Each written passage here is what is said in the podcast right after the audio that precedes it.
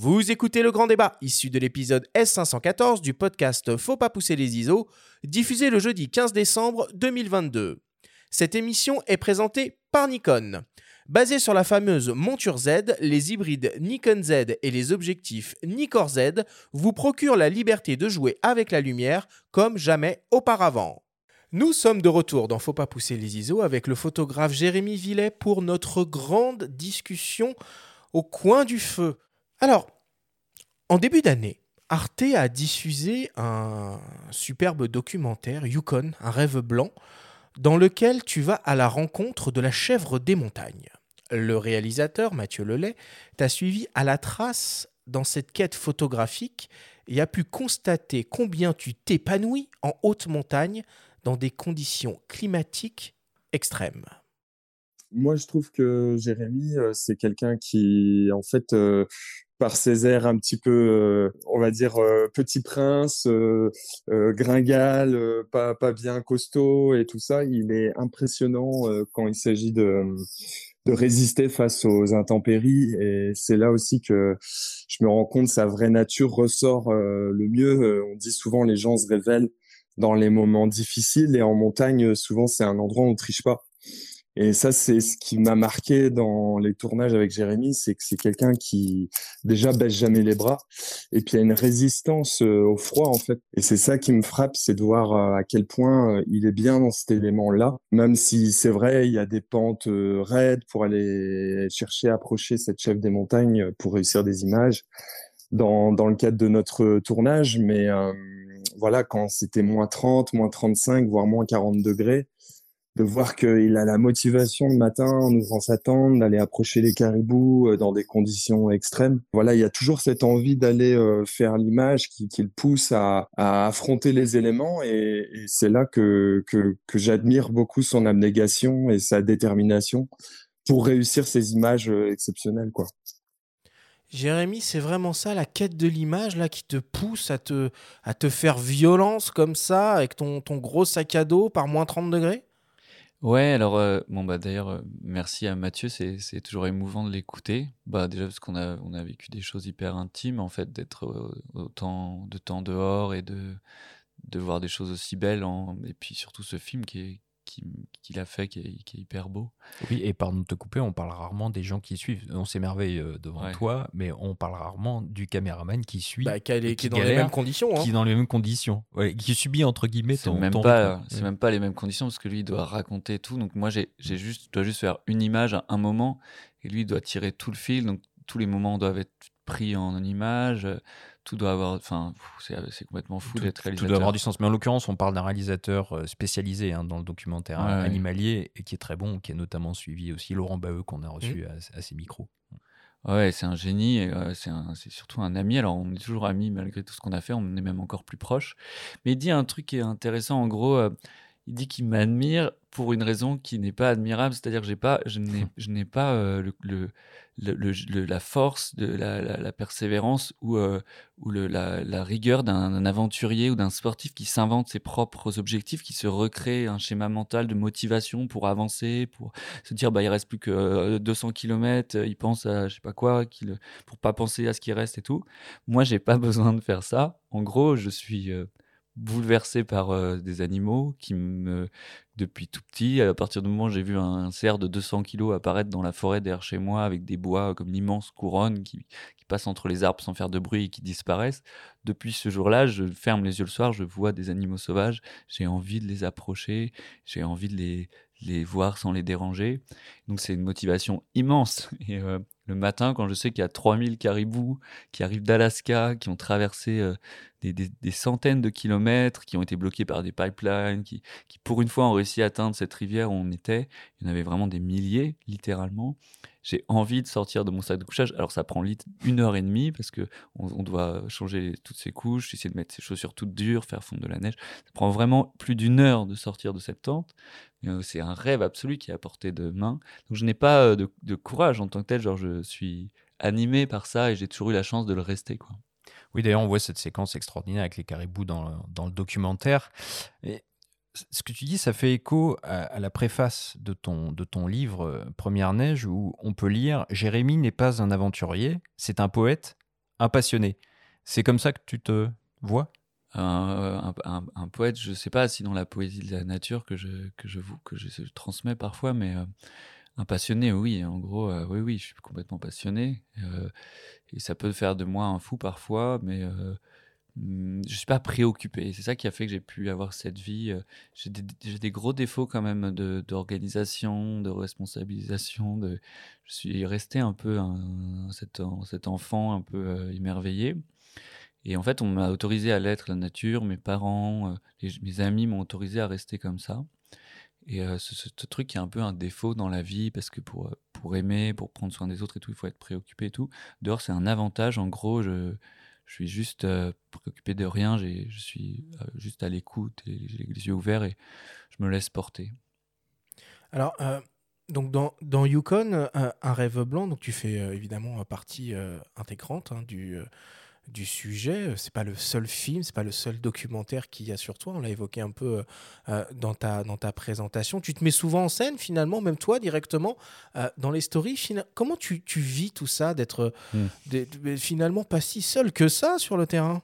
Ouais. Euh, en tout cas, pas tout le temps. Alors, la bonne nouvelle, c'est que j'ai pas beaucoup de, de, batterie dans le froid. Donc, je suis pas un Instagrammeur non plus. Quoi. Je, je garde ma batterie, j'allume mon téléphone juste pour faire une scène. Mais j'aime beaucoup ce sont des paradoxes, hein, les réseaux sociaux, mais j'aime beaucoup. Euh, il y a un truc incroyable, c'est de, enfin, qui est bizarre, c'est que moi j'aime beaucoup être seul dehors, pour plusieurs raisons. D'abord parce que les animaux ont moins peur de moi, et aussi euh, pour pouvoir garder mon imaginaire. Et euh, quand tu es avec quelqu'un d'autre, tu vas dire, ah, tu te souviens quand on était allé manger un crumble aux pommes à tel endroit et euh, tu vas avoir envie de revenir et d'aller dans ce restaurant où je ta grand-mère mm. manger un crumble aux pommes et en deux secondes tu vas avoir envie de confort social.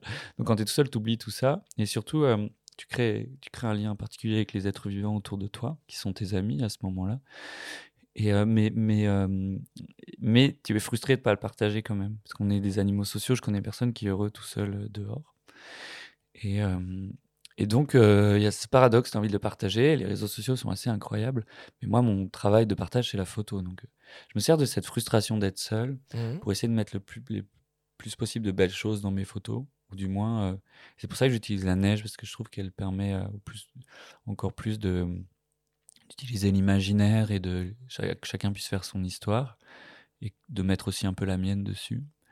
Et, et, inversement, je fais aussi des stories Instagram parce que, euh, que j'aime bien le, d'abord le cadrage de filmer avec un téléphone à la verticale. Je trouve ça, je trouve ça beau. C'est parce que je suis photographe que je fais des stories d'abord. Et euh, on peut redire ce qu'on veut. Et euh, c'est incroyable le téléphone pour ça. On est tous des photographes. Ça, peut être triste pour certains, mais moi je trouve ça super beau de pouvoir composer même avec un téléphone. Et puis euh, là, par exemple, j'ai fait une exposition. tous les gens qui viennent, et souvent, ils me disent à la fin, continuez à faire des stories Instagram. et voilà. Oui, puis c'est ta génération aussi, tu es trentenaire, euh, tu es un jeune photographe animalier, peut-être que tu as compris aussi, enfin tu, tu, es dans l'air du temps finalement aussi, et tu acceptes euh, qu'une équipe télé te suive sur le terrain, etc., que tu te montres, tout le monde n'accepte pas de montrer la manière dont il travaille, entre guillemets, sur le terrain ou dont il opère. Toi, tu as accepté ça dès le départ, tu t'es dit, euh, ok, on y va? Ouais, euh, j'avais un peu des. Enfin, en gros, moi, ce qui m'inquiète, c'est que le fait de vouloir faire un film et de servir une cause, te disent, bon, bah, faire des choix qui sont un peu différents sur le terrain, quitte à déranger les animaux, quitte à. Et en fait, c'est pour ça que je l'ai fait avec Mathieu, euh, qui est d'abord un, gars qui filmait des animaux et qui est surtout un, un homme extrêmement respectueux de tout, quelqu'un de très bienveillant. Il suffit de lui parler pour son compte. C'est quelqu'un de, c'est vraiment un mec bien. Et, les, et Marc de Lankenhagen aussi, donc sont mes deux amis en fait maintenant. Je suis très super ému et fier d'être allé dans, dehors avec eux, de leur avoir partagé ça. Et euh, donc on a beau, il y a peut-être des millions de gens qui regardent si tu le dis, mais on n'est que deux quoi. Et, euh, ça c'est, c'est, particulier d'être que deux dehors. Et on, on, a fait ça souvent à deux, parfois à trois, mais pas dans les affûts. On a toujours été deux. Ça, c'est un peu la condition. Et voilà, alors euh, voilà, moi je suis un peu l'animal que Marc euh, filme, et moi à ce moment-là je filme l'animal euh, qui est devant moi, c'est un peu les, poupées russes quoi.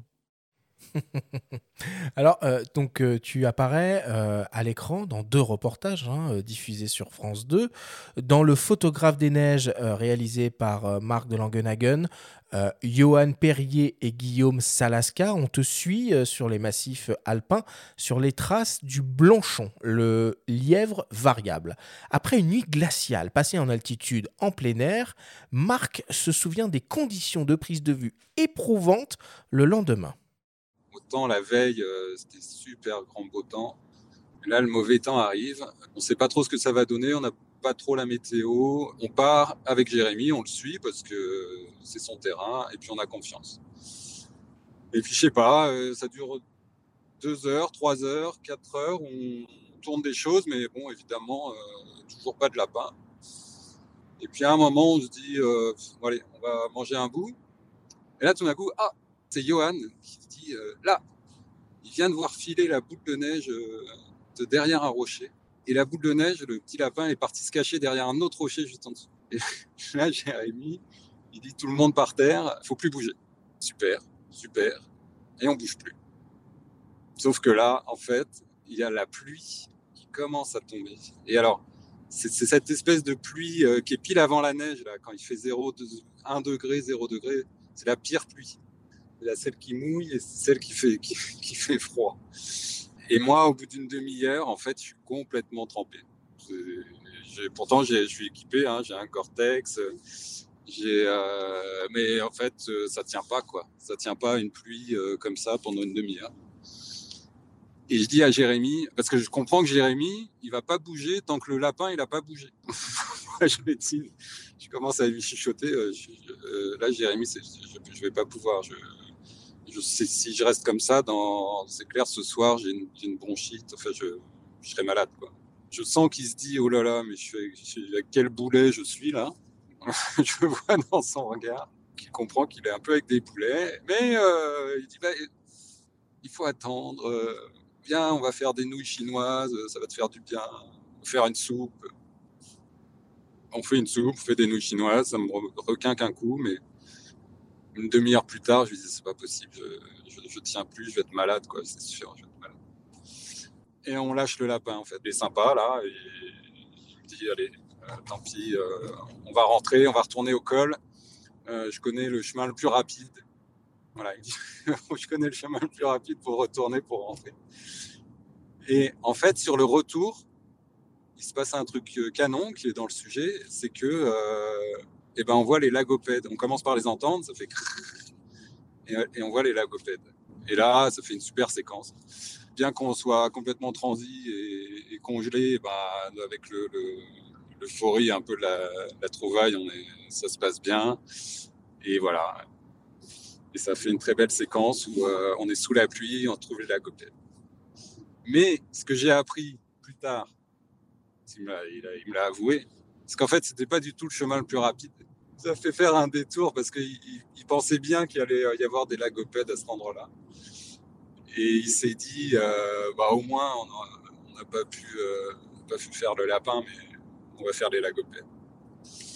Donc voilà, au final, euh, bah, je lui dis merci parce que c'était bien. tu te souviens de, de cette histoire? Ouais, hyper bien. C'était, euh, mais en fait, on se connaissait depuis deux jours. hein. Depuis, on a passé euh, des semaines et des semaines euh, à filmer ensemble. Et c'était tout début. Et euh, c'était incroyable. En fait, euh, pour raconter l'histoire rapidement, un jour, un mec m'a appelé. Il m'a dit Ouais, je suis journaliste à France 2. J'ai écouté un, un- ton podcast sur le loup en courant pendant le confinement. J'ai envie de faire un sujet sur toi pour De la Housse. Je dis mais, oui, euh, oui. Il me dit je voudrais qu'on le fasse sur le lièvre blanc, le, le, le blanchon, le blanchot, ça dépend où tu habites, mais ça s'appelle comme ça. Donc le lièvre variable, cette espèce de relique de l'art glaciaire justement, qui, qui devient blanc en hiver, qui vit en haut des montagnes, que j'ai jamais vu moi-même en France. J'ai photographié en Norvège et tout. Et Là, tu te demandes pas, oui, oui, pas de problème. je dis on le verra pas. Je dis bah moi je suis chaud parce Tu que le dis au début du sujet d'ailleurs, quand Ouais. tu conduis, tu dis euh, un Ouais. animal que j'ai quasiment jamais vu, qu'on verra Ah ouais. probablement pas. hein. Ouais, ouais, c'est je dis, on le verra pas, t'inquiète, Mm. euh, on le verra pas, mais c'est tant mieux, quoi. C'est encore mieux pour l'imaginaire du téléspectateur. et, euh, et puis voilà, et puis ce, ce sujet est incroyable parce que euh, ce qu'il a beau dire, en fait, c'est un gars qui fait de l'alpinisme, la Il vit à. Chamonix, hein. donc il est. euh, Ouais, à Chambéry. il à Ouais, Chambéry, pardon, pareil, il est, ouais. il est montagnard, il le dit euh, lui-même. Donc pour qu'il souffre quand même, c'est que Ouais, parce que c'est complètement différent en fait. Là, on doit juste s'arrêter. euh, c'est très différent. Et c'est là que je me suis rendu compte que c'est même différent de la haute montagne et tout ce qu'on fait. Parce qu'on est, on est statique et, euh, et on a, on a l'eau euh, s'imbibe au fur et à mesure. Et d'ailleurs, ils parlent de Gore-Tex. Ça marche pas du tout les Gore-Tex. Moi, j'ai pas de Gore-Tex. J'ai des gros euh, cirés en flexotane de pêcheurs que j'achète d'occasion. euh, Parce que ça, ça s'imbibe pas de toute cette pluie. Mais il a, il a, lui, justement, à ce moment-là, il n'est pas animé par l'envie de voir le lièvre. Il- moi, j'étais, quand on a vu les oreilles du lièvre derrière le rocher à, à 30 mètres, j'étais complètement bouleversé. Enfin, mais vraiment bouleversé. J'étais hyper ému. Et donc, c'est ça qui me fait tenir, moi, des heures. Et puis, je sais qu'à la fin, je peux faire une photo. Lui, des, des sujets, il en fait tous les jours. Euh, la prochaine fois, il sera avec un mec un peu moins con, ce sera mieux. Enfin, il est, il est pas, il a pas cette, il doit s'inventer cette motivation de rester. C'est Non, mais il a surtout pas passé la même nuit parce que là, on n'a pas tout entendu et il nous a confié quand même que la nuit pour lui était particulièrement compliquée pour Ouais, lui et, et Johan. Et alors que toi, on te voit d'ailleurs dans le sujet, Ouais. tu débarques, tu montes pas forcément une tente. Tu, tu poses ton, ton bivy, et tu vas nous expliquer d'ailleurs ce que c'est, et, et, et tu dors n'importe où comme ça. Ouais. Et en fait, là, j'avais monté une tente quand même, mais la veille, j'ai monté une tente pour eux. Oui, pour eux. La veille, ouais, j'étais monté euh, trois jours avant même. Et d'ailleurs, en montant cette tente avec un ami pour faire du repérage, qui s'appelle Jérémy Calvo, qui est un super photographe de Haute-Savoie, on a mis la tente en se disant qu'on allait mettre les journalistes dedans. Et euh, mais sont, mais euh, on n'est pas anticipé à quel point ils étaient encore plus montagnards que nous. Ils le sont vraiment tous les deux, Johan et, et Marc. Et, euh, et en se levant le matin à 7h du matin, on faisait le café, enfin le thé. Et on est donc deux photographes. Et puis on, on était à cet endroit qui est très beau dans les fils. Et d'un coup, on voit un renard au loin qui passe dans un endroit tout blanc que j'avais repéré depuis très longtemps, qui est un peu le seul endroit blanc de l'endroit, sachant que moi, je peux faire des photos euh, où il ne pas qu'il y ait de cailloux ni rien. Et donc le renard va bientôt arriver dans cette zone et on boit le café, et on saute un peu sur nos télés. Lui, il a un gros 600, moi j'ai un 408. Et, on vit ce truc-là. Et en fait, on ne s'est plus parlé pendant 7 minutes, parce qu'en fait, ce renard était un loup, un gros loup euh, mâle. euh, qui est, passé devant nous, qui est monté sur le col et qui a regardé le Mont Blanc, qui est redescendu. En fait, trois jours avant, euh, avant avoir fait ça, on a eu une chance encore plus folle avec un de mes amis de voir un loup euh, en Haute-Savoie, en plein jour, dans un endroit tout blanc. Et, euh, d'ailleurs, je l'ai dit aux journalistes après, ils étaient sûrs qu'on allait le voir aussi, mais bon, on a vu le lièvre, ce qui est déjà incroyable. En tout cas, dans ces conditions un peu, euh, un peu, un peu extrêmes, évidemment, on fait pas n'importe quoi. Il faut être préparé, il faut être équipé. Il faut faire attention à sa santé, à celle des autres. J'ai cru comprendre que tu avais euh, vécu des, des moments un peu euh, compliqués, notamment avec des engelures. Ah ouais, ouais, euh, mais euh, ça, euh, très souvent, en gros, j'ai mes, mes pieds, j'ai perdu un peu mes, mes deux pieds au Yukon quand j'ai fait la photo des deux mouflons là qui font, qui devaient se battre dans le blizzard et à moins 40 et qui ont fini par faire une espèce de câlin sur la crête qui séparait leurs deux territoires pendant les combats du Rut. Et donc une, photo dont je suis fier et qui, que qui est assez emblématique de Ouais. ton boulot. j'ai plaisir à regarder. C'est rare de pouvoir regarder sa propre photo de cette fille. Celle-ci, je suis d'accord pour la regarder tellement elle me dépasse. Et euh, là, cette fois-là, j'ai vraiment perdu mes pieds. Là, au moment où je te parle, j'ai un pied qui appuie sur l'autre parce que j'ai mal au pied tout le temps, tout le temps, tout le temps, matin et soir. Et aussi aux mains, j'ai des fourmis dans les mains, j'ai des problèmes de, même avec le tactile de mon téléphone, ce qui est pas mal, parce que ça peut m'éviter de toucher à mon téléphone, mais mes doigts et mes mains vont pas bien. Les yeux aussi brûlent beaucoup avec la neige malgré les lunettes et tout. Mais ça, en gros, euh, je l'accepte. C'est euh, les animaux que je vois, pareil, ils ont des cicatrices dans tous les sens, ils ont des pattes cassées qui doivent se refaire tout seuls. Ça fait partie, en fait, de, de, ça, de vivre dehors. euh. On sait plus trop y vivre, on n'est plus trop adapté. On a inventé le confort qui, est génial, genre par exemple d'avoir un hôpital, de pas mourir à la naissance et tout, c'est trop bien le confort et le progrès. Et en même temps, on s'est détaché de ça, de vivre intensément, de vivre pour euh, ce qu'il y a autour de nous, de dépendre des autres êtres vivants.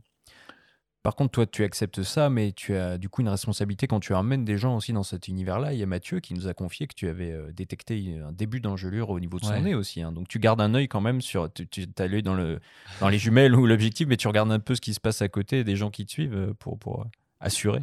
C'est incroyable en montagne et on prend beaucoup plus soin des autres que de soi-même. C'est très beau ce moment-là. C'est très intime la montagne. C'est euh, par exemple si tu y a quelqu'un qui s'approche du vide ou même si tu vas sur les falaises des Trotta ou où tu veux, tu auras beaucoup plus peur de quelqu'un qui se rapproche du vide que toi-même. C'est très beau. Je trouve que c'est des moments qui révèlent un peu la, la bienveillance, enfin l'espèce d'amour humain euh, qui existe quand même. Et euh, et je me souviens que Mathieu, il, a- il avait des HF, sont c'est des trucs pour les micros. Les micros.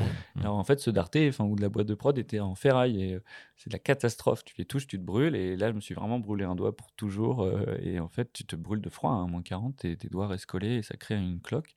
Et, euh, et là, je me suis occupé de son HF, Mathieu, et pour l'aider, j'enlevais mes gants, je faisais c'est incroyable comment on a envie de, dans des conditions difficiles, on, on s'entraide beaucoup plus. Et à ce moment-là, je regardais son nez, il y avait un énorme, une énorme tache rouge qui devenait blanche. C'était une grosse engelure qu'il avait sur le nez. Et, euh, et ouais, ouais, ouais, je lui ai mis un espèce de pansement avec un- une écharpe. Euh, c'est rigolo, c'est des moments euh, très forts en fait où, où c'est la, vie qui nous oblige à, être proches les uns des autres. Et le, le confort ne fait pas ça. Dans le confort, on on n'a pas besoin de s'occuper des autres ni d'être que les autres s'occupent de nous. Alors donc tu, tu abordes un peu le, le- côté euh, euh, euh, matos, justement, bon, t'es photographe. hein. Quel genre de, de matériel peut supporter ces conditions de, de- de prise de vue extrême? Donc j'ai cru, enfin tu travailles avec un Nikon Z9. Ça, ça tient la route à moins 30 Ah ouais, en fait, en fait le froid, l'extrême froid, donc les plastiques peuvent casser et tout, mais là, euh, sur les gros boîtiers, il n'y a, pas trop de boutons qui sortent en plastique qui pourraient casser. Mais euh, ce qu'il faut, c'est euh, c'est quand même une grosse cage complètement tropicalisée et tout, donc ça résiste super bien. Les gros problèmes avec le froid, c'est les transitions. Donc quand tu passes d'un coup dans du chaud ou quand tu es un peu entre les deux, l'humidité. Le vrai froid, le vrai froid, en gros, il, il, il, cons- il- il conserve, il abîme pas le matériel, mais il faut avoir plein de techniques, genre euh, mettre ses batteries tout le temps au chaud. Donc j'ai des espèces de chaussettes en laine dans lesquelles je mets toutes mes batteries, que je mets dans mon duvet la journée, que j'accroche sous mes fringues, la... enfin que je mets dans mon duvet la nuit, que j'accroche sous mes fringues la journée. Mais ouais, le Z9, euh, je l'ai utilisé cet hiver et j'ai eu aucun problème. Les hybrides, j'avais un peu peur au début pour plein de raisons, parce que je me suis dit que la batterie allait se consommer beaucoup plus vite. Ah ouais, tu la visée électronique, ça, Bah ouais, ça consomme plus. ouais. ce qui est le cas, mais pas tant que ça. Et puis euh, finalement, je passe plus de temps dans mes jumelles du coup. Et euh, la batterie, je la mets même pas souvent dans le boîtier. J'allume très peu le boîtier. J'utilise une batterie, un peu bizarre. J'utilise toujours une batterie dans, un, dans le boîtier quand je me balade, qui est un peu une batterie qui va pas très bien, qui a tout le temps froid, qui sert à la batterie qui se refroidit, mais au cas où il se passe un truc. Et puis quand je prends un peu le temps de me poser, j'en mets une seconde qui est chaude. Et puis l'autre, c'est ma batterie qui sert de déplacement. Il y a plein de, t'as plein de petites de tics, enfin de petits réflexes de photographe. Et voilà. Et puis après, les objectifs. euh, ils peuvent euh, se gripper avec le givre. Euh, ce qui est arrivé dans un sujet, là, on me voit retirer mes gants avec les renards polaires, le sujet qui sort en juin. Je me suis brûlé tous les doigts. et, Enfin, Parce qu'en gros, le... l'autofocus ne marchait plus avec le froid. Enfin, les contacts Mhm. étaient tous gelés. Et, le... et la mise au point marchait plus. Alors, c'était un objectif d'une autre marque, mais je ne promets pas que ça pourrait pas arriver avec. euh, Oui. Ce qui est marrant, c'est que moi, en gros, j'utilise des boîtiers dans des conditions où ils n'ont pas trop allé pour l'instant. Donc, quand je pose des questions aux marques, ils, ils- ils disent oui. Je... On sait pas. on verra, on verra, mais pour l'instant, j'ai jamais eu de vrai. En fait, moi, souvent, je... les gens me posent toujours des questions sur le matériel, mais moi, techniquement, je suis moins résistant que le matériel. C'est toujours moi qui lâche avant. En gros, euh, j'ai- j'ai plus froid que mon appareil hein, tout le temps. Et, et puisqu'on parle de matos, donc qu'est-ce qu'il y a dans ton énorme sac? Parce que tu as un énorme sac. hein. C'est ce qu'on voit dans les gentil. sujets quand on te suit. Oui, oui, c'est impressionnant. Donc, t'as t'as quoi comme optique là-dedans? J'ai tout le temps un 402.8. Genre, euh, j'ai passionné par cette optique. Je trouve que c'est une optique qui va bien avec mes jumelles aussi, parce que et euh, avec le rapport de grossissement. C'est surtout une optique qui est, qui est, qui est lumineuse, qui, euh, qui t'oblige aussi à composer un peu, à appréhender le paysage autour de l'animal. C'est une optique où quand l'animal se rapproche de toi, il tient encore à peu près dans le cadre. C'est une optique que j'ai toujours utilisée, donc je sais toujours à, quel comment ça va tomber quand je vais viser dans la comment avant de viser un, sujet, je sais quelle place il va prendre l'objectif. Ça aurait pu être un 300 ou un 600, mais, mais le 400 mm, je trouve qu'il correspond bien à la à l'appréhension que j'ai du vivant et de la distance par habitude, et aussi pour la lumière et pour le flou qu'il procure, pour, sa, pour son piqué aussi, sa capacité à recadrer ou à mettre des convertisseurs. C'est pour ça que chez Nikon, j'ai trouvé ce 408 incroyable où il y a le téléconvertisseur Intégré, intégré. là. ouais. Ouais. 1,4 fois. Ouais, qui est à droite en plus. Donc euh, quand je shoot, euh, euh, ma main gauche tient le téléobjectif, ma main droite euh, ti- euh, tient le boîtier et, fait des boutons. Et, et genre mon majeur euh, va chercher, euh, Ouais. alors que je shoot, le convertisseur le truc. Sans perdre la visée. Ça, c'est incroyable. Et, euh, et puis les. Alors moi, j'ai besoin des pixels quand même. Genre, euh, je recadre en carré, toutes mes photos sont carrées. Et puis comme je supprime pas d'éléments dans mon image, je me sers parfois d'un recadrage pour euh, que j'ai pensé à la prise de vue où je vais chercher une zone où il n'y a pas euh, des petits cailloux, des arbres, parce que je les Mhm. supprime pas. Je retouche pas mes photos, mais je les recadre. Et euh, j'adore ce combo d'avoir un, un- un boîtier avec 45 millions de pixels, le Z9, et puis un 402.8 qui peut devenir un 600. J'avais toujours eu un 600 f4 et un 402.8, maintenant j'ai plus qu'un 402.8. Et euh, voilà, après j'adorais avant le 302.8 euh, aussi, euh, qui coûte beaucoup moins cher. Genre maintenant, en plus avec les stabilisations dans les boîtiers, on peut acheter un vieux 300 AFS 2.8 qui coûte 1500 euros d'occasion. Et le, la, la, stab du capteur, elle vaut largement une stab d'optique, surtout qu'elle fait aucun bruit. Et là, on se retrouve avec un truc incroyable pour 1500 euros, un objectif qu'on fait tout le 308, c'est fou. Et là, on parle d'image, de matos. T'es jamais tenté de presser la touche rec vidéo? Ouais, alors si, beaucoup. En gros, quand il n'y a pas de neige, je filme. C'est à peu près ça. Et quand je passe mon année dehors, je filme beaucoup. Dans les sujets que tu vas voir et que tu as vu, tous les animaux, c'est moi qui les filme. Parce que je suis le mec avec le objectif devant, avec le trépied. Donc, euh, je me prends un peu pour un chef-op parfois que je ne suis pas. mais je suis un peu devenu. Euh, en gros, j'adore filmer les animaux. Ah, tu tolères les cailloux en film Un peu plus Ouais. En gros, euh, la vidéo, c'est complètement différent. On peut même faire. Genre, au début, j'aimais bien faire des vidéos aussi à 2.8 pour avoir ce flou et tout, mais je me suis rendu compte que même en vidéo, quand tu es à 5-6, c'est incroyable. Et puis tu, ah, en vidéo, j'ai l'impression que j'appréhende encore plus l'animal. Je, je, prends encore plus conscience de sa vie en général, parce que tu dois filmer pendant une minute ou pendant 30 secondes. Alors que la photo, elle saisit juste un moment. Et en fait, l'animal pourrait juste passer une demi-seconde, ça va. En vidéo, tu es obligé de l'avoir longtemps devant toi, c'est génial. Alors dans le, dans le documentaire, on, on, te voit prendre les coordonnées GPS à l'intérieur de la tente. Ah ouais, tu peux nous expliquer un peu ça? Ouais, ça fait partie des trucs où j'ai dû être un peu organisé alors que je suis allé dehors parce que j'étais un mec pas organisé. Je voulais pas, euh, je voulais pas avoir une vie organisée, mais en fait, il faut être organisé. Il faut survivre en fait. ouais, ouais. Alors là, à ce moment-là, c'est de la survie. Le reste du temps, la vie dehors, c'est de la vie. Hein. C'est vraiment vivre. C'est vivre pleinement avec tous tes sens, euh, en pensant à, rien d'autre que ton, utiliser ton instinct. L'instinct, c'est la vie, hein, plus que la survie. Et je dis pas ça pour jouer sur les mots vraiment. Après, le truc, c'est genre, euh, si tu prends tes, coordonnées. Le soir, il y a toujours du blizzard dans la toundra, partout. Il y, a, toujours un peu de vent le soir et même la nuit. Et tu, la nuit, tu vois plus. Et, et euh, ta tante, euh, elle a beau avoir des trucs réfléchissants et tout, s'il y a ce mur de neige qui vole, là, qui, ce qu'on voit parfois sur mes photos, bah, tu vois plus ta tante. Donc tu prends tes coordonnées en partant, tu regardes ta tente à 15 mètres, et puis quand tu reviens à ton point, la petite dame, il n'y a pas la petite dame qui dit Vous êtes arrivé. Tu as, plutôt, euh, plutôt un truc qui sonne, qui fait bip bip, c'est-à-dire tu es arrivé, et puis tu regardes autour de toi, il n'y a pas ta tante, et tu sais pas dans quel endroit tu vas et tu la retrouves pas. Donc il faut prendre ces coordonnées GPS à l'intérieur même de sa tente, c'est précis au mètre près. Donc par chance, tu pourras au mieux te, prendre une ficelle dans ton pied et tu sauras que tu seras arrivé. Donc il y a des trucs comme ça si tu veux pas mourir. Et puis il y a des fois, tu vois un animal pas loin, un renard polaire pas loin, tu sors, tu en train de faire la bouffe, tu vois un renard polaire qui est sur une crête, tu pars avec ton téléobjectif, tu suis, il t'emmène à un endroit, tu te dis bah là-bas il va passer dans un endroit tout blanc, tu te mets à skier euh, en parallèle sans qu'il te voit, tu l'attends. Mais merde, ça fait déjà, je suis déjà à, 10, je sais pas, 6 km de ma tente, j'ai pas pris mon GPS, il y a le blizzard qui arrive, bah là t'es mort. Donc quand tu vois un renard polaire, tu prends ton sac à dos, tu mets ton duvet dedans, tu prends ton GPS, tu regardes si tu as des batteries sur ton GPS, tu prends des batteries d'appareil photo, t'oublies pas tes gants, tu mets tes, tes skis, des trucs, bref. Ouais, il y a deux, trois bricoles à, à penser quoi. Et t'as as suivi une formation? De, haute montagne, guide de haute des choses comme ça Parce que tu es quand même né dans la forêt de Rambouillet. Ouais, alors euh, je, je, passe, je passe, j'ai passé beaucoup de temps dans le froid très vite, mais euh, je fais pas de la, euh, alors j'ai pas tout le temps des crampons, des cordes.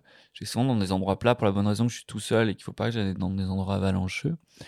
Mais non, j'ai appris sur le tas, à mes dépens parfois. Et puis sinon, j'ai pas mal d'amis qui sont guides, avec qui je suis allé en montagne. Ils étaient contents d'avoir un photographe et moi j'étais content d'avoir un guide parce que eux, les guides font de plus en plus de photos parce que leurs clients leur demandent des photos pour mettre sur leur Instagram, à peu près, on va dire.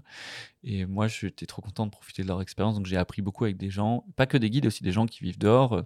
Genre, il y a le podcast des baladeurs face à face polaire. J'ai beaucoup appris. J'étais avec un gars qui était caché sur une île au nord de, la mer de Barents. Oui, c'est le premier épisode qui, est, un mec des forces spéciales euh, qui, qui, était à moitié chasseur alpin, qui a fait des planques en Russie et tout, et qui vivait juste de sa chasse et de sa pêche sur une île. Lui m'a beaucoup appris aussi. Hmm.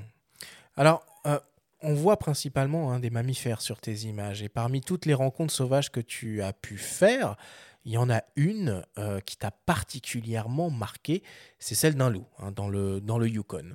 On écoute un extrait de l'épisode du podcast Les Baladeurs, le pacte du loup. Je vois qu'il y a de la lune, donc on voit vachement bien la neige et tout.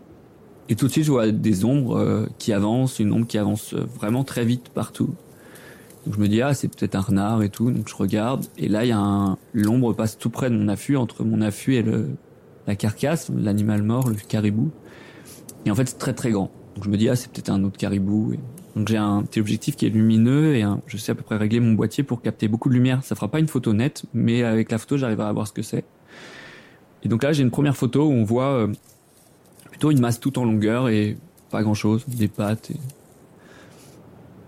Et c'est très dur de faire des photos parce que je me relève un peu, je suis allongé sur le dos et je me relève vers mon appareil, je m'agrippe à mon trépied parce que c'est dur de se tenir bien assis et il fait froid et je suis surtout dans mon duvet et je peux pas trop sortir mes mains.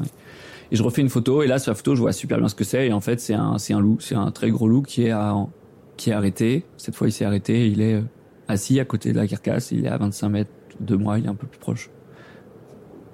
Il est très très gros, il est énorme, il est dans mon téléobjectif, il est un peu trop gros pour faire une belle photo presque. Mais il fait nuit et on voit juste son ombre et il est de profil. Et ça fait une photo euh, complètement comme un dessin de loup, euh, comme un logo, euh, avec exactement c'est juste l'oreille et le, le, le, dessin du museau pile de profil. Mais je le vois pas directement, je le vois à travers ce que mon appareil photo m'envoie comme information, donc c'est assez irréel. Dans le format Good Job de, de Combini, tu as déclaré quand un loup te regarde, tu as l'impression que ton âme est coupée en deux, que ton cœur s'arrête. Belle punchline. Hein. Boum Le loup, c'est, ton, ton match le plus marquant jusqu'à présent? Ouais, largement, ouais. Euh, en gros, le loup, c'est, euh, c'est un peu notre, euh, notre alter ego des hommes, c'est notre rival. Euh, on a, essayé de le, contrôler. On, le jalouse terriblement parce qu'il fait à peu près tout comme nous. Il vit en famille, euh, sur les mêmes territoires que nous. Il chasse les mêmes trucs que nous, euh, sauf qu'on le voit pas. On le voit jamais. Lui nous voit tout le temps. Donc, quand tu regardes, quand un loup te regarde, tu vois, pour une fois, tu vois ces, ces espèces de yeux qui te voient tout le temps, comme comme un genre de Dieu qui te verrait tout le temps et que tu pourrais pas voir. Et aussi, là, il a une, froideur incroyable et une force incroyable dans ses yeux. Ce sont des, prunelles qui ne bougent pas. Il bouge, euh, il bouge la tête très très doucement. Ses, ses yeux ne bougent pas, ses prunelles ne bougent pas, sinon que sa tête. Enfin, c'est quelque chose d'extrêmement divin, d'extrêmement puissant. Puis surtout lui, euh, il a vu, euh, il voit des paysages enneigés, des, des, des, caribous, des, donc c'est un peu cette forêt qui, pour une fois, tu ressens cette forêt qui te regarde, parce que dans la forêt, il y a plein d'êtres vivants, mais qui te, montrent, qui, te, qui sont là, qui bougent pas, ces arbres qui ont l'humilité de rien dégager directement. Puis il y a juste ces deux yeux d'un loup qui, qui portent un peu tout, le reste des vivants autour. Et puis il y a aussi ce fait qu'on ait, qu'on ait le rapport avec les chiens, nous. Euh, il faut bien se dire que là, on est euh, sur la, au Yukon, au bord de la, rivière Klondike. En gros, on est pile dans le, les histoires de Jack London. On est vraiment, euh, mais au, kilomètre près. Euh, donc c'est bouleversant. D'un coup, je me retrouve dans ces histoires-là. Et puis, et puis les loups, je les ai cherchés depuis tout petit. Le premier loup que j'ai entendu, c'était près de la maison de mes cousins dans le Vercors, où là, il m'avait répondu en mois d'août, un jeune loup. J'avais imité, il m'avait répondu, je l'avais enregistré. Je me souviens, j'étais complètement complètement fou. Hein. On pourrait en parler des heures du loup, et c'est pour ça qu'on en parle des heures souvent euh, dans à l'assemblée ou, euh, ou, dans des cafés, ou malheureusement dans d'autres situations. C'est un animal qui nous bouleverse parce qu'il a, il, a, tout comme nous et en mieux que nous, et il est insaisissable. Il représente tous les autres êtres vivants sauvages qu'on ne peut pas saisir malgré toute notre technologie et notre, notre savoir. Quoi.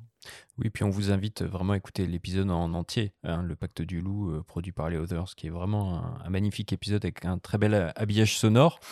Un épisode qui prend quand même des tournures un peu tragiques. Euh, je, ne spoilerai pas euh, la fin, mais tu as été confronté souvent, et tu en as parlé tout à l'heure avec ta rencontre incroyable aussi dans le Grand Nord, qui était l'objet d'un autre podcast. Tu étais confronté à la chasse, et tu as peut-être dû toi-même chasser pour, pour survivre en milieu hostile. Or, souvent, on peut parfois opposer un naturaliste, un photographe naturaliste, naturaliste et des chasseurs. Or, c'est pas aussi simple que ça, non? Ouais, alors on va partir dans les inconnus là, mais en gros, euh, en gros, euh, c'est. Euh... Il fallait un extrait. Non, mais c'est rassurant. ça veut dire que ta génération connaît les inconnus. Moi, ça me rassure beaucoup. Ouais, ouais, mais fais gaffe. Moi, j'ai un peu entre deux générations, je crois, et puis j'ai vécu loin des gens, mais en gros. Euh, Allez, Bernard, le bon chasseur. En gros, le, la, chasse, c'est très intéressant. Alors d'ailleurs, la, chasse en France, c'est un truc politique et, et puis il y a vraiment des bonnes raisons pour ne pas aimer euh, la chasse. En gros, moi, si je dois faire un parallèle, j'ai joué très longtemps au foot et euh, je n'ose pas le dire non plus, mais euh, je, déteste les footballeurs et le foot en tant que tel, mais j'adore ce sport parce que je trouve que c'est un sport incroyable qui est si aussi populaire, c'est qu'il unit autant les gens. Normalement, c'est un sport collectif et tout. Enfin bref.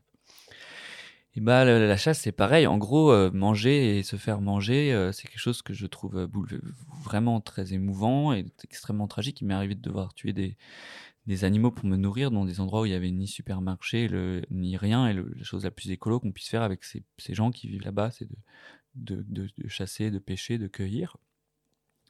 Et en même temps, tuer un animal, c'est extrêmement triste et euh, ça nous traverse. Et, euh, et, quand on va justement manger euh, cette force de vie qu'il nous offre, on est extrêmement ému et ça donne de la valeur aux choses. Et, d'ailleurs, nous, on, essaie de se réinventer du tragique et des chasseurs le font en France en tuant des animaux, justement pour se réinventer des, émotions fortes. Mais en soi, à ce moment-là, il n'y a pas de légitimité, surtout si on les a mis sur un mirador, s'ils tirent sur un truc qui passe dont ils connaissent pas la vie. Bon, là, c'est vraiment. Alors qu'au contraire, parfois, euh, j'ai vu des gens chasser et qui connaissaient les animaux mieux que personne parce qu'en gros, ils, ils trichaient pas pour les tuer et qu'ils vivaient auprès d'eux. Et, les, les, Premières Nations, les, Indiens, ou même ce gars avec qui j'ai habité euh, des semaines euh, sur une île, ils étaient amoureux de ces bestioles, ils étaient très tristes de les manger. Mais eux, en fait, avaient accepté d'être aussi une proie, une proie aux éléments, une proie aux, grands prédateurs, une proie au froid. Et en fait, je pense que pour chasser, il faut accepter de, aussi de devenir une proie et de reprendre. Et c'est très agréable quand tu vas dehors de se sentir. Moi, dans ces endroits, je me sens à la fois euh, aussi une proie. On, est, on a été trop longtemps juste un prédateur et se ressentir fragile par rapport à un, arbre immense, à une falaise, un, un un, loup potentiellement, même s'il va pas nous manger, il ne mangera jamais, mais euh, un ours. Euh, donc euh, un ours polaire, il viendra de manger, lui. J'aime bien retrouver ça. Je vois les animaux qui se dévorent entre tout le temps. Je vois ça juste comme un passage de vie. Et justement, ta chair sert à, à, d'autres animaux. C'est hyper beau, ou comme de l'engrais, ou, sinon de la chair fraîche. Je trouve ça, ça nous remet un peu à notre place. Hein. Et, et il faut d'abord se retrouver un peu à cette place-là, je pense, pour ressentir ce que c'est que de manger un autre animal. Mais, euh, mais ouais, et puis j'ai des, amis qui, mangent le fruit de leur chasse, même en France. Et ça me choque pas trop parce que ils ont, ils ont, par exemple chassé à l'arc, ils se retrouvent devant un animal très proche, ils voient son cœur battre, ils ont mis des semaines à l'approcher, à comprendre où il vivait. Donc ils ont recréé hein, ce lien avec l'autre animal et je trouve, ça, beau et plus courageux que notre barquette de France ou de viande ou même euh, que manger euh, du soja qui a été fait, on ne sait pas comment et tout. Mais c'est un débat immense, hein, et, euh, et c'est pas notre débat. Jérémy, moi j'ai une, une question. Qu'est-ce qui finalement te plaît le plus, te plaît le plus dans tout ce process? Est-ce que c'est euh, euh, finalement la documentation et le fait de décider que tu vas t'intéresser à telle ou telle espèce?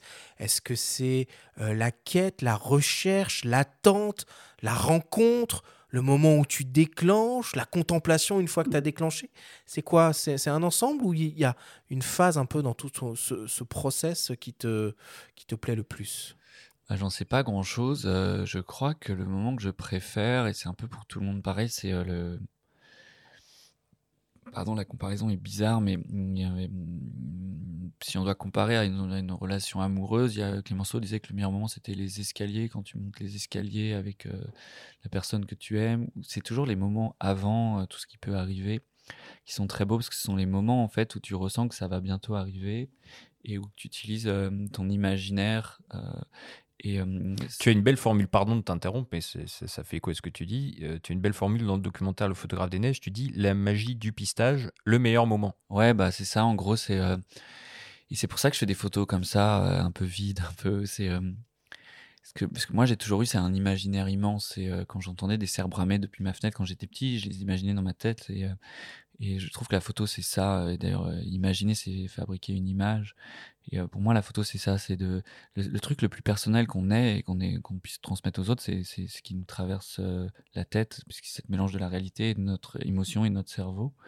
Et donc moi, mon, moment préféré, qui est mon moment qui m'anime tout le temps, c'est de d'espérer voir un animal et de d'avoir euh, de pas encore le voir, d'être frustré de pas le voir, mais quand même Imaginez qu'il traverse cette clairière toute blanche dans laquelle la photo risque d'être blanche, et ça va être mmh. bien, et le lynx pourrait passer, mais il reste toujours en forêt. Mais ce moment est incroyable. C'est un moment en fait où on a tout mis de notre côté, mais c'est rien en fait. Tout ce qu'on a créé, bien se cacher, tout c'est absolument rien. la réalité, elle est là. Le lynx, il a beaucoup, beaucoup plus d'éléments qui vont le décider ou pas de traverser. Il vit euh, en relation avec beaucoup plus d'êtres vivants que nous, beaucoup plus d'informations que nous. on a notre cerveau, mais ce sont juste des idées. Elles nous, elles nous bloquent, alors que lui, il reçoit des, milliers d'infos euh, autour de lui, de, tout ce qu'il ressent, de tout ce qu'il sent, de ses souvenirs de cet endroit. Il va pas traverser ou pas, et j'en sais rien. C'est ça qui est incroyable. C'est, euh, tu mets jamais de piège photo, des choses comme ça? Si, je mets des pièges photo, mais euh, encore. C'est pareil, C'est pareil, le piège photo te donne des infos, mais j'en mets pas pour les lynx, j'en mets pour les cerfs. Euh, là où vivent les lynx, il y a largement assez de pièges photo dans les sur les territoires du lynx. tous les 300 mètres, quelqu'un a mis un piège photo. finalement, si le lynx arrive trop vite, c'est presque un peu frustrant pour toi. Alors moi, en gros, euh, moi, ce qui est toujours frustrant, c'est que le lynx va jamais à découvert. C'est un prédateur. Et c'est comme ça que j'ai fait une photo de chamois, donc je suis super content. On a l'impression qu'ils sont tous dans un endroit tout blanc. On sait pas trop ce qui se passe. Et en fait, c'était un lynx qui criait dans les arbres autour. J'aurais très bien pu approcher le lynx. Il était là depuis plusieurs jours. Il est en route, mais moi, plutôt que de faire une photo avec des arbres et un lynx, je voulais un lynx dans le tout blanc. Les chamois savaient qu'ils n'iraient pas, donc ils sont foutus au milieu de la clairière. Et ça fait cette photo dont je suis content. On sait pas trop si c'est. On croit que c'est complètement retouché, que j'ai collé des. Ah bah complètement. C'est une photo, euh, c'est Photoshop à fond, quoi. on, l'a vu à ton expo éphémère d'ailleurs. elle est marrante cette photo et. Euh, et bref, je ne participe plus au concours, mais d'ailleurs, c'était la fermeture du Wildlife Photographer of the Year. Et j'aurais peut-être dû. Euh, on croit toujours qu'on peut gagner encore des concours avec ces photos, mais j'aurais peut-être dû l'envoyer. Mais alors euh, récemment, hein, Benjamin l'a évoqué, tu as organisé une exposition euh, éphémère en plein cœur de, Paris qui a fermé ses portes il y a, il y a quelques jours. Euh, on y est allé et nous avons rencontré quelques visiteurs. Et le moins que l'on puisse dire, c'est que tes images suscitent de l'émerveillement et de l'émotion. On en écoute quelques-uns. Je m'appelle euh, Chloé, j'ai 33 ans et je suis amenée euh, à venir dans cette exposition puisqu'en fait j'ai mon conjoint qui est vraiment fan et qui ne pouvait pas se déplacer.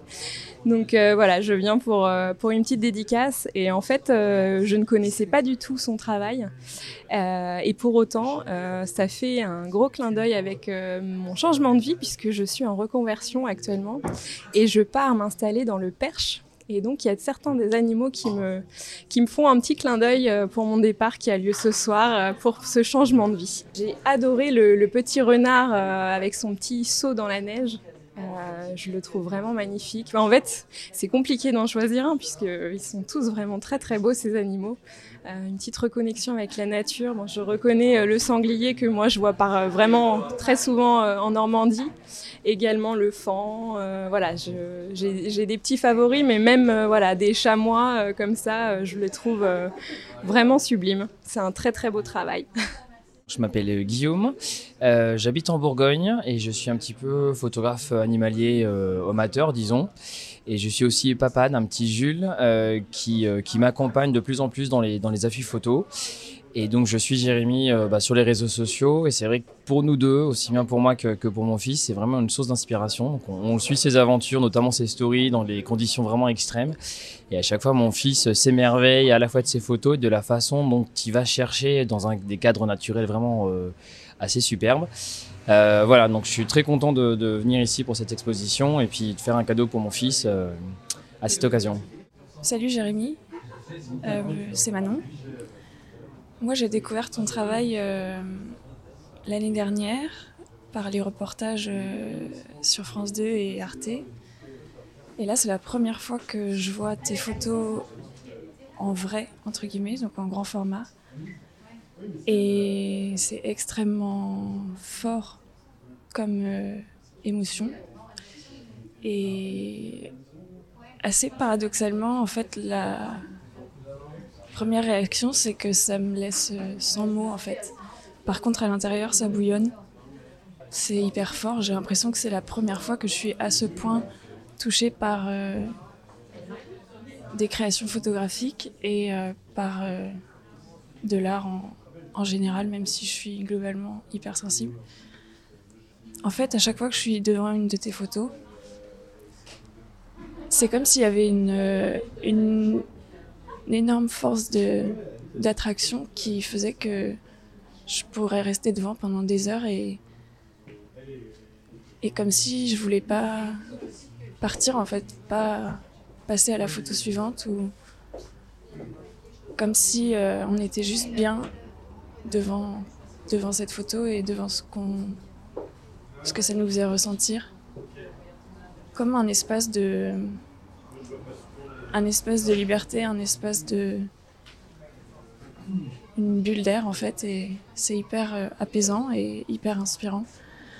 Et pour tout ça, euh, bah, je voulais te remercier parce que je sais pas si tu as conscience de, de l'impact de tes photographies euh, sur nous en fait et sur la société en général. Donc euh, merci d'être euh, qui tu es. Moi, c'est Isabelle. J'ai eu vent de l'expo par Instagram, en fait. Voilà. Et je suis Jérémy depuis quelques temps. Et je trouve très chouette ce qu'il fait.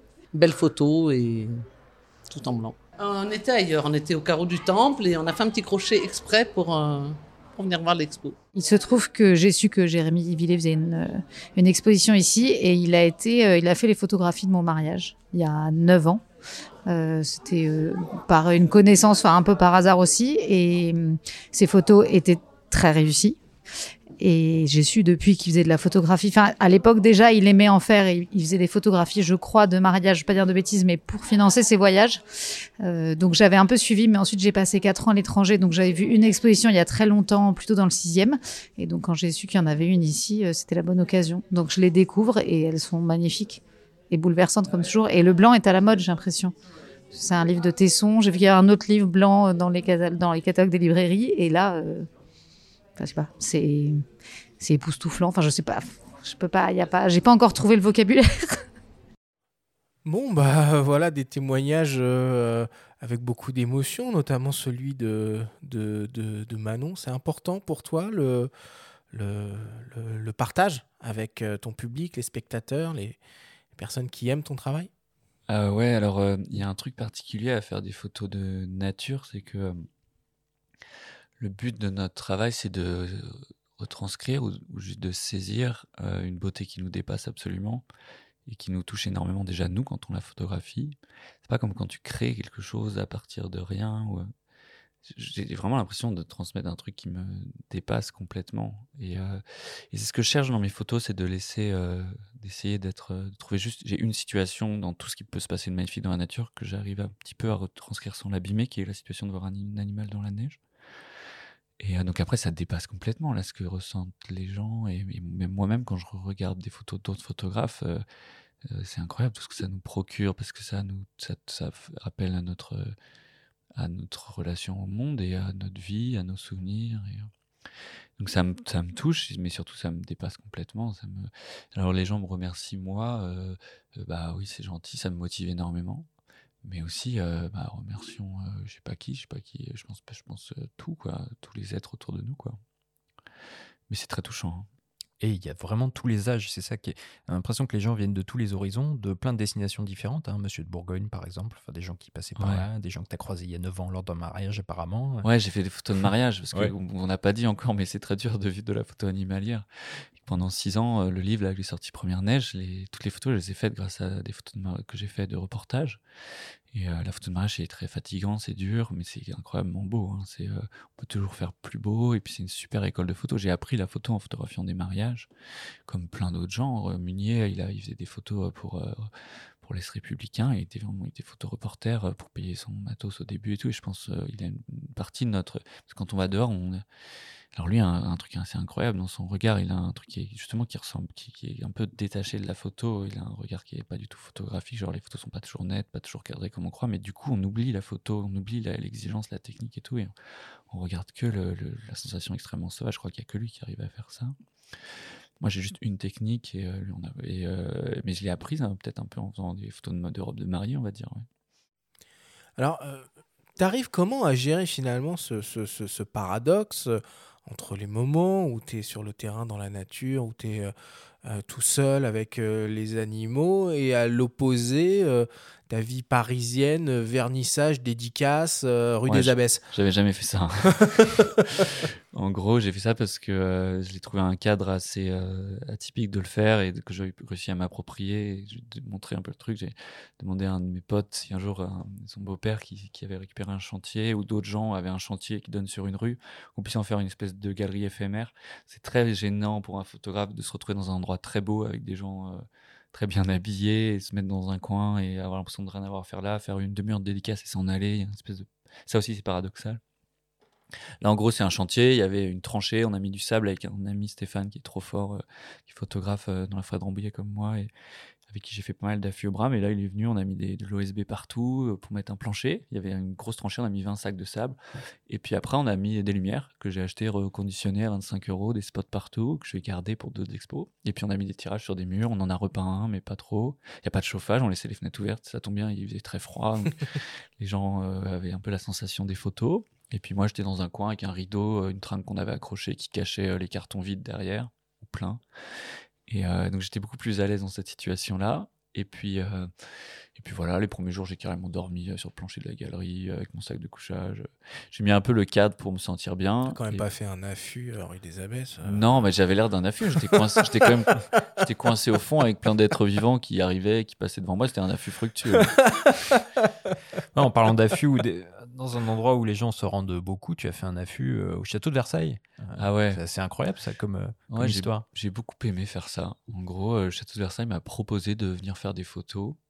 Je m'étais fait, j'étais ami avec un jardinier qui s'appelle Philippe David, qui est un jardinier très excentrique du château, mais qui a un rapport à la nature qui est, qui est bouleversant, vraiment très très émouvant. Et, euh, et qui, euh, et en fait, Thomas Garnier, qui est le responsable des photos, qui fait des super photos du château de Versailles, m'a proposé une fois sur Insta.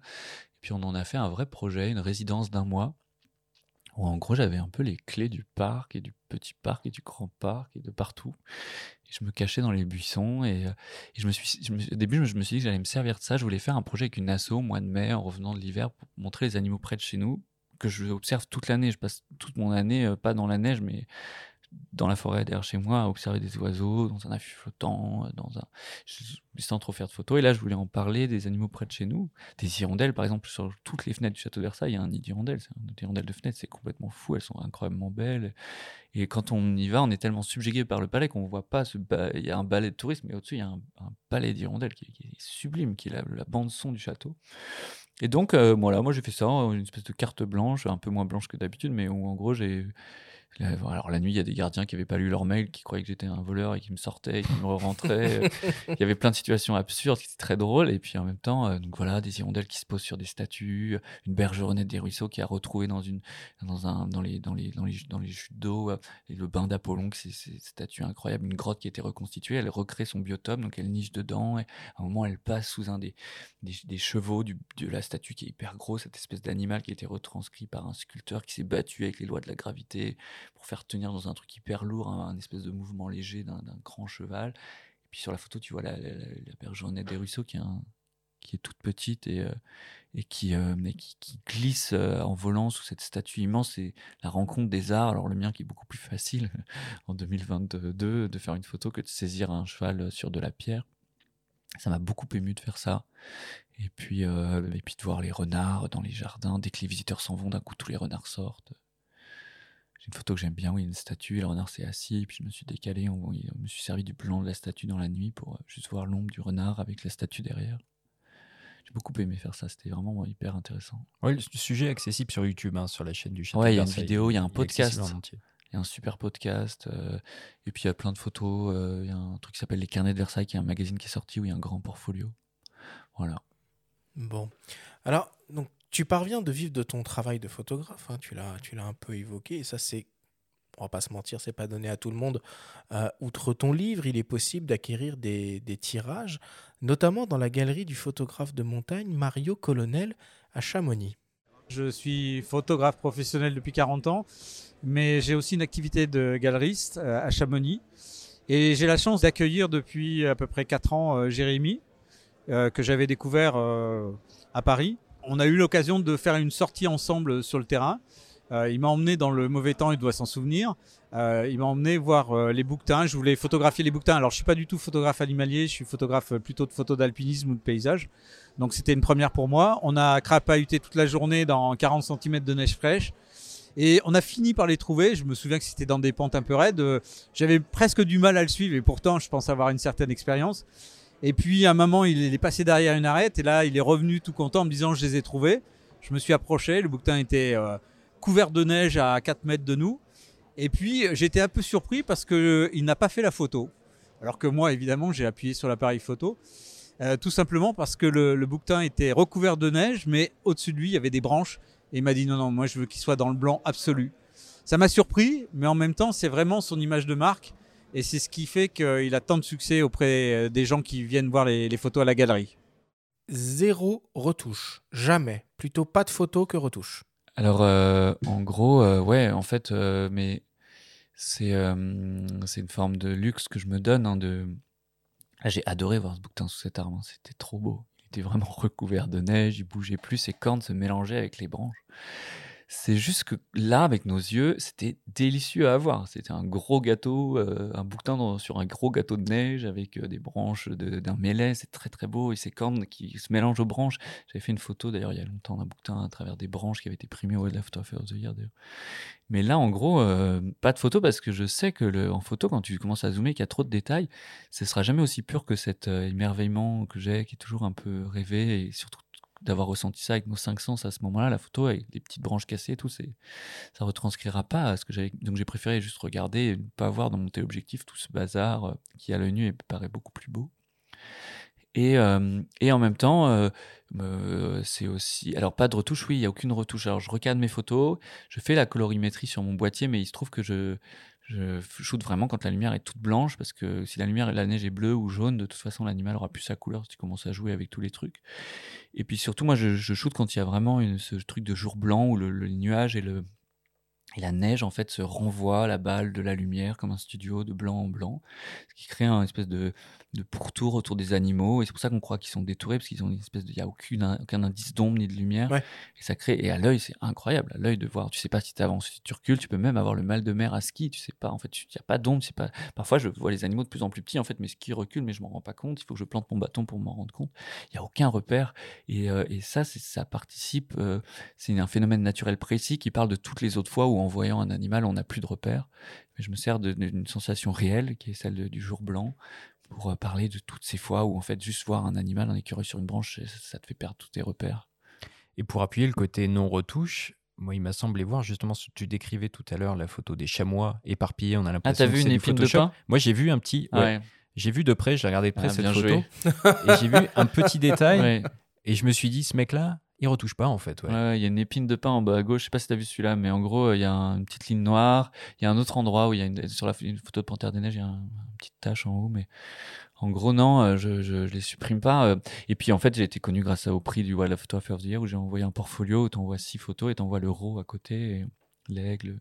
Mais c'est pas, je retouche pas pour dire euh, que je suis genre, j'ai un, genre, je, respect immense et même une admiration pour les gens qui retouchent. Je trouve que c'est un, un processus supplémentaire au travail artistique. hein c'est incroyable de, de- le, le, le- le- le traitement d'une image et, euh, et c'est un processus comme celui de, labo euh, argentique où tu choisis Salgado il va il va ou je sais pas ou euh, ou j'oublie son nom le grand photographe euh, islandais euh, Ra- Ragnar, Ragnar Axelsson voilà Ouais. je, je voulais pas le prononcer mais en gros lui il, a- il travaille les noirs d'une manière incroyable qui était la Nick sienne Brandt aussi, hein. ouais ou Nick Brandt et ça c'est un c'est un travail physique dans un dans, dans de la je sais pas comment ça marche, mais je suis trop, tu vas dire ma génération numérique, mais J'ai rien dit. Et bah, en gros, j'ai aucun problème avec ça. C'est juste que moi, je, j'ai envie de, de, de, de voir ça réellement. J'ai, je préfère voir quelque chose de complètement pur avec mes yeux dans la vraie vie, parce que. Mais pourquoi la jamais- photo alors? Et pour- pourquoi pas dans, dans, euh, une émission là récemment, euh, tu, es- tu es parti avec euh, Marine Barnerias dans les rencontres complètement à l'ouest sur France 3 sur un, sur un volet. À un moment, tu parles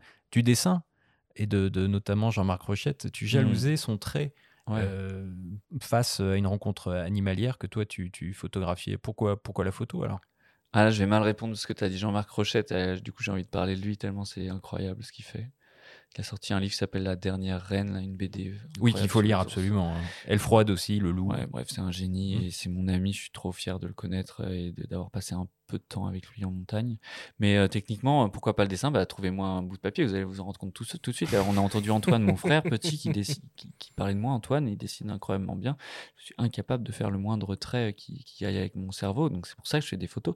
Et je pense que je fais des photos pour ça, hein, justement. Et puis aussi, je fais des photos parce que je, le but, c'est pas l'œuvre ou la réussite du truc, c'est d'être dehors. Et c'est la meilleure, la meilleure excuse sociale que j'ai trouvée pour être dehors, c'est de, prétendre y aller pour amener des photos, mais je peux passer des mois sans en faire et personne ne le saura. hein.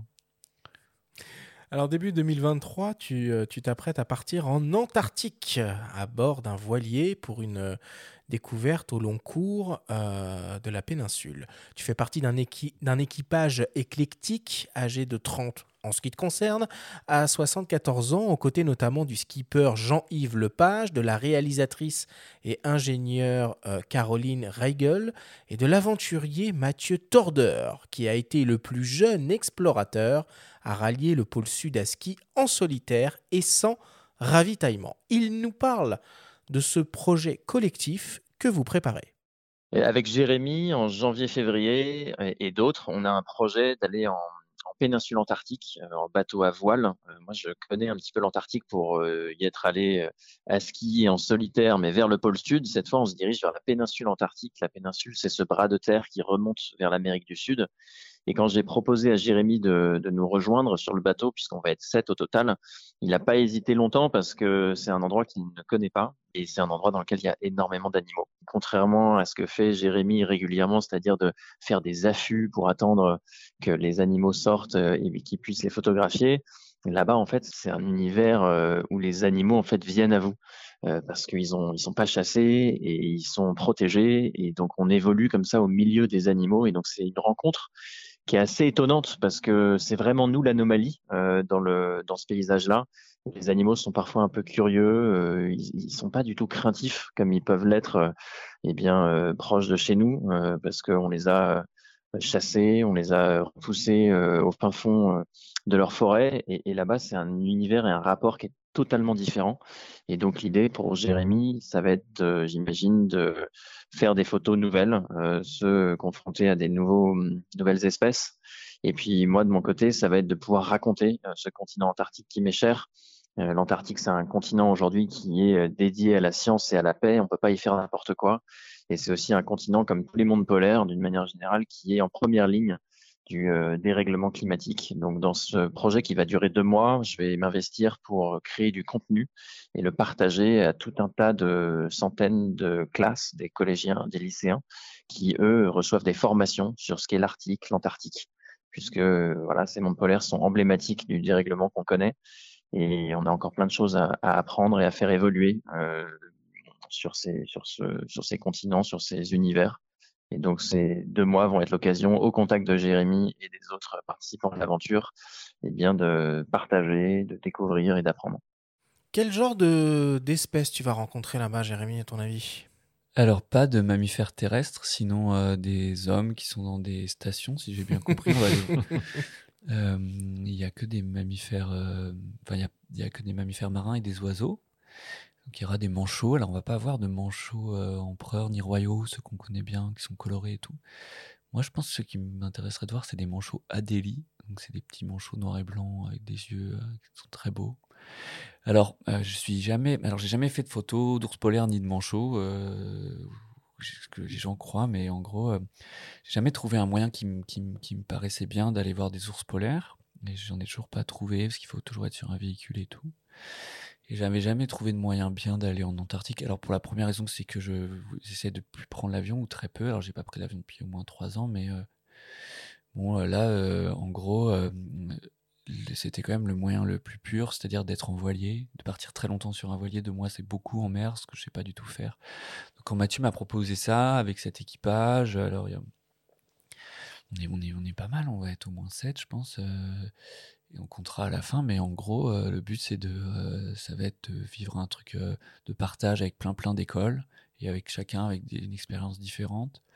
Et puis surtout de, vivre vraiment la réalité des mers. euh, De, ça pour moi c'est incroyable. Euh, je sais que, euh, enfin, c'est pas un truc de photographe animalier de faire ça. hein. Euh, D'ailleurs, quand Munier était venu chez vous, Balesta, il avait raconté que. Ah bah le mal de mer, c'était Ouais. costaud. Hein. Ouais, ouais, mais moi je, je suis d'accord. pour 50e ça. rue Hurlant. Ouais, ouais. Oui, c'était parti de l'autre côté, mais je pense que ça va faire pareil. hein. C'est pire, je crois, le Drake. Mais... Donc ça, j'appréhende, mais je trouve ça rigolo. Et puis, euh, et puis de, voir, euh, de voir ça, de voir des manchots, euh, je me sens très privilégié, en fait, d'y aller, particulièrement. Donc j'ai essayé de faire le mieux possible pour euh, le transmettre, quoi. Et je te transmets une question de, Mathieu, justement, Mathieu Tordeur, qui se demandait un petit peu comment tu appréhendais le fait d'être euh, en promiscuité, comme ça, sur un voilier pendant deux mois avec autant de, de personnes. Enfin, vous serez 7 ou 8 dans, Ouais, dans peut-être l'équipage. 8 alors, ok. Mm. Bah, je l'appréhende bien. Je pense que euh, c'est incroyable tout ce qu'on peut apprendre de soi-même avec les autres. Je pense que si j'y arrivais avec les animaux, je pense que. Et puis, euh, et puis je pense qu'il vaut mieux. euh, Je pense que ça peut être incroyable comme aventure. euh, Ça va me changer terriblement. La promiscuité, je connais. hein. Par contre, je sais pas si tu as déjà resté déjà des semaines dans une tente d'affût. euh, y a pas beaucoup mieux. hein. C'est vraiment ta prison. hein. Ah oui, mais il y a une différence entre seul ou avec d'autres personnes. Ouais, pour le, je sais pas, on verra, j'en sais rien du tout. hein. C'est peut-être, euh, je fais peut-être une bêtise, hein, mais euh, j'espère en tout cas être agréable pour les autres et je vais faire de mon mieux. hein. Et ce sera l'occasion pour toi d'envisager un, un second bouquin? Ouais, alors je voulais en. C'est compliqué. Moi, j'ai mis 6 ans à faire le premier et je fais pas beaucoup de bonnes photos par an. Hein. 5 ou 6, quoi. Donc euh, 10 max. Donc là, il faudrait que je fasse 4 bonnes photos. Pour, comme ça, on aura toutes les pages. d'un- Quatre Ouais. Écoute, la commande. Format est... carré, La commande du est blanc, passée. quatre photos. Deux Quatre manches. espèces différentes Non, même pas. Je sais pas. Juste des photos belles. Moi, j'ai pas de, j'ai pas d'objectif. hein, mais là, j'ai des pages à remplir, on va dire. Ouais. Donc, euh, ouais, ouais, deux manchots, un pétrel, des neiges. J'aimerais bien voir ça, un grand. Je sais même pas s'il y en a. On verra. Il n'y a pas beaucoup de jours à cette période de l'année. euh. Si, il y a que ça. Si. Ah, c'est- ah, c'est- oui, je suis bête, c'est Je l'inverse. en ouais. été. Ah, je bah pars ouais. en été. C'est parfait. Je pars cet hiver en été. Enfin, bref. Je Ouais. sais plus. En tout cas, ce sera l'été là-bas. je mettrai un bandeau sur les yeux pour dormir. Et puis voilà.